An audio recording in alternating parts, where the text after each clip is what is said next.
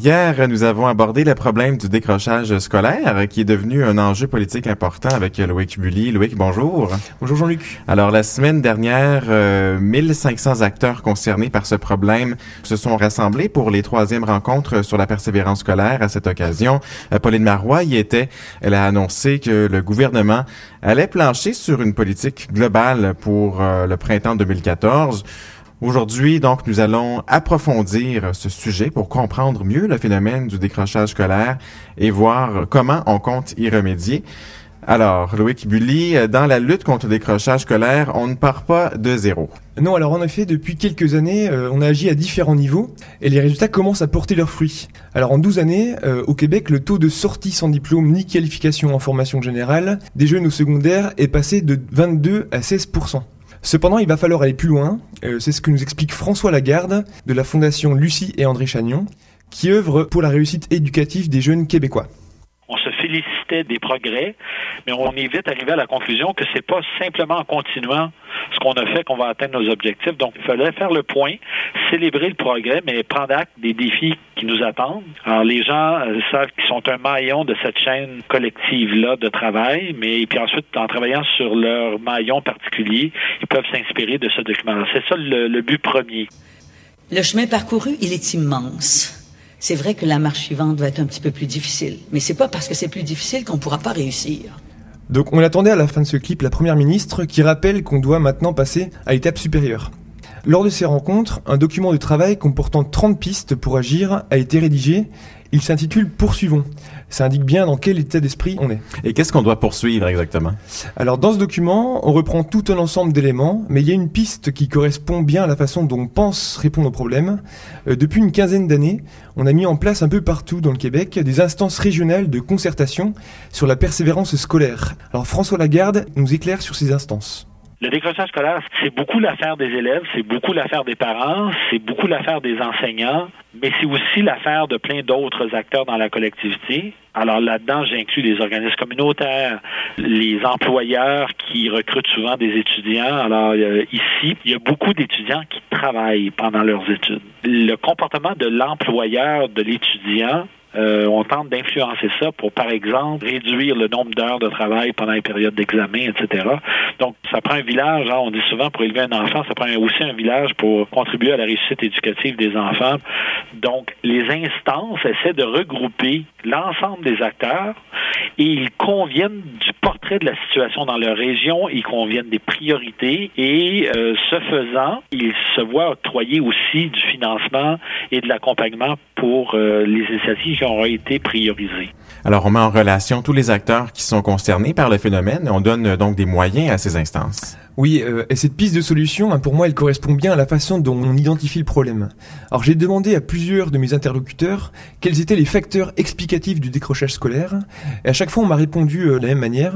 Donc c'est un phénomène complexe, alors pas qu'on ne sache pas comment ça se passe, mais parce qu'il y a une multitude de facteurs qui entrent en compte. Il y a bien sûr le milieu social et culturel dans lequel évoluent les jeunes. Donc euh, on sait que le décrochage scolaire est plus élevé chez les enfants des milieux défavorisés. Et ça détermine souvent aussi le lien qu'entretiennent les parents avec l'école. Donc expérience heureuse ou malheureuse des parents qui influencent grandement leurs enfants. Il y a aussi ce qui se passe à l'école, la relation enseignant-élève, les moyens matériels, la formation des enseignants.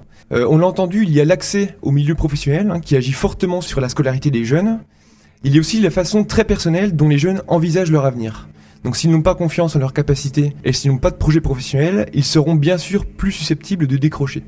Donc on voit donc que pour répondre à cette multiplicité de facteurs, il y a une multiplicité de leviers sur lesquels il faut agir. Mais dans cette panoplie, François Lagarde de la Fondation Lucie et André Chagnon m'a confié qu'au Québec, on agissait plus au niveau préventif. Nous, on essaie toujours de prévenir. Hein. C'est pour ça qu'on parle toujours de la petite enfance et dès le primaire, il y a des actions à entreprendre pour prévenir le décrochage. Mais lorsqu'il est à la veille de se produire ou lorsqu'il se produit, il y a des commissions scolaires, il y a des écoles, il y a des organismes communautaires qui se mobilisent déjà à faire en sorte d'éviter le décrochage lorsque la décision se prend. Et il y a même des efforts de raccrochage scolaire. Mais je veux juste, j'insiste pour vous dire qu'on ne va pas atteindre nos objectifs de diplomation qu'en attrapant les gens à la fin du parcours. Ça ne peut pas être juste ça. Donc, on vient d'entendre euh, qu'on parlait de raccrochage scolaire. Comment ça se passe de ce côté-là? Alors, j'ai demandé à François Lagarde s'il existait des établissements pour des élèves qui avaient décroché. Il m'a bien sûr parlé des centres d'éducation des adultes, hein, qui permettent un retour aux études des adultes. Donc, le Québec est d'ailleurs un des seuls endroits où cette solution est possible.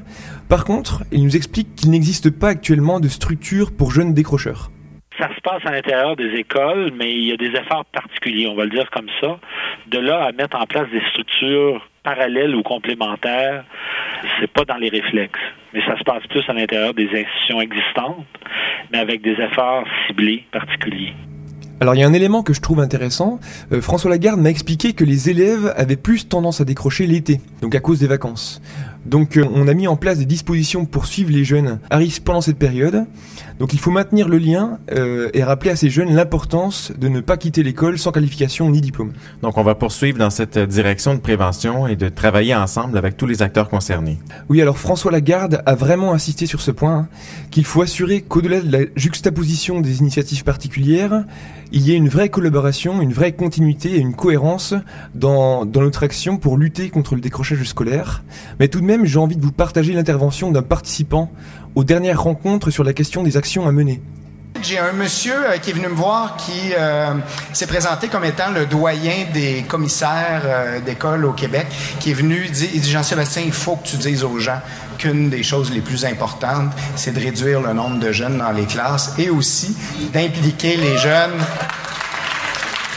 impliquer les jeunes dans les décisions. Et je sais qu'il y a plein de gens parmi vous qui pourraient nous dire plein de choses. Il faut que vous soyez conscient qu'à 1400, on ne peut pas faire le tour de la salle. On prend quelques commentaires anecdotiques. Donc à 1400, on peut pas faire le tour de la salle, mais nous non plus, hein, nous ne pourrons pas donner la parole à tous les acteurs qui souhaitent privilégier un levier d'action plutôt qu'un autre. Non, mais vous allez nous parler de la façon dont on agit, par contre, sur cette question euh, dans d'autres pays. Oui, alors en France hein, aussi, l'enjeu du décrochage scolaire est une priorité pour le gouvernement socialiste, qui a d'ailleurs fixé des objectifs élevés pour 2020, être en dessous de 9,5% de décrocheurs. Mais depuis plusieurs années, en France, on a mis en place des outils pour apporter des solutions au problème du décrochage. C'est ce que nous explique Isabelle Morin, qui est professionnelle de recherche à la CARE UCAC CEGEP de Jonquière, sur les conditions de vie, la santé et les aspirations des jeunes. Bien, en France, en fait, il existe euh, les programmes de réussite éducative qui ont été instaurés là, dans les années 2000, qui euh, ont un ancrage territorial, c'est-à-dire que certaines municipalités identifiées qui peuvent faire appel à ce programme-là. Et à ce moment-là, ben, le programme propose de mettre sur pied un projet totalement original en fonction des ressources qu'il y a dans le milieu et en fonction des besoins du milieu. Donc, chacun des projets met sur pied un ensemble de solutions concertées pour venir en aide dans une approche très individualisée à des jeunes qui sont à risque de décrochage scolaire. C'est un peu ça le nerf de la guerre, d'avoir une approche, des réponses qui sont très individualisées là, au niveau des établissements. Oui, alors depuis l'année dernière, on est même allé plus loin. Le gouvernement socialiste souhaite offrir des solutions aux élèves qui ont décroché, et plus seulement en amont du décrochage. Mais maintenant, donc la nouveauté, c'est de créer dans les années qui viennent au moins une structure innovante par académie pour accueillir les élèves qui ont décroché. Donc il s'agit d'offrir des conditions d'études alternatives à celles que l'on rencontre dans l'enseignement traditionnel. Donc il y a deux exemples dont je voudrais vous parler. Les micro-lycées, donc qui sont des établissements de petite taille hein, qui accueillent environ 100 élèves et dans lesquels les effectifs sont réduits. Euh, les profs et les élèves se tutoient, ils partagent les mêmes, euh, espaces, euh, autant dans la cour que dans les, les espaces de travail. Les emplois du temps et les programmes sont aménagés, mais cela n'empêche pas ces structures d'obtenir de très bons résultats au bac, donc qui est le diplôme de sortie du secondaire en France. Alors, un autre exemple dont je vous parlais rapidement, c'est le, LAP, le lycée autogéré de Paris, qui existe depuis 81 et qui propose aux élèves, donc en plus d'une application importante dans la gestion du lycée, euh, une offre pédagogique qui met au centre les projets artistiques. Donc, euh, les projets artistiques, c'est un moyen de redonner confiance aux élèves euh, dans des projets extrascolaires et ce, au sein de l'école. Donc c'est un moyen de leur redonner confiance au sein de l'école pour qu'ils puissent ensuite raccrocher aux, autres matières et, passer leur diplôme. Pour autant, dans cette structure, euh, on ne dit pas forcément euh, de permettre aux, élèves d'avoir euh, le baccalauréat, mais on est plus centré sur une obligation finalement de permettre aux élèves de construire leur projet professionnel tout en découvrant plusieurs domaines. Donc voilà deux, deux exemples qui permettent de voir comment on gère le décrochage en France. Donc déjà un peu appliqué aussi dans certaines écoles un peu plus limitées au Québec, mais c'est sûr que le, volet artistique et l'encadrement, ça reste deux éléments clés là, pour contrer le décrochage. Merci beaucoup Loïc Bully. Merci Jean-Luc.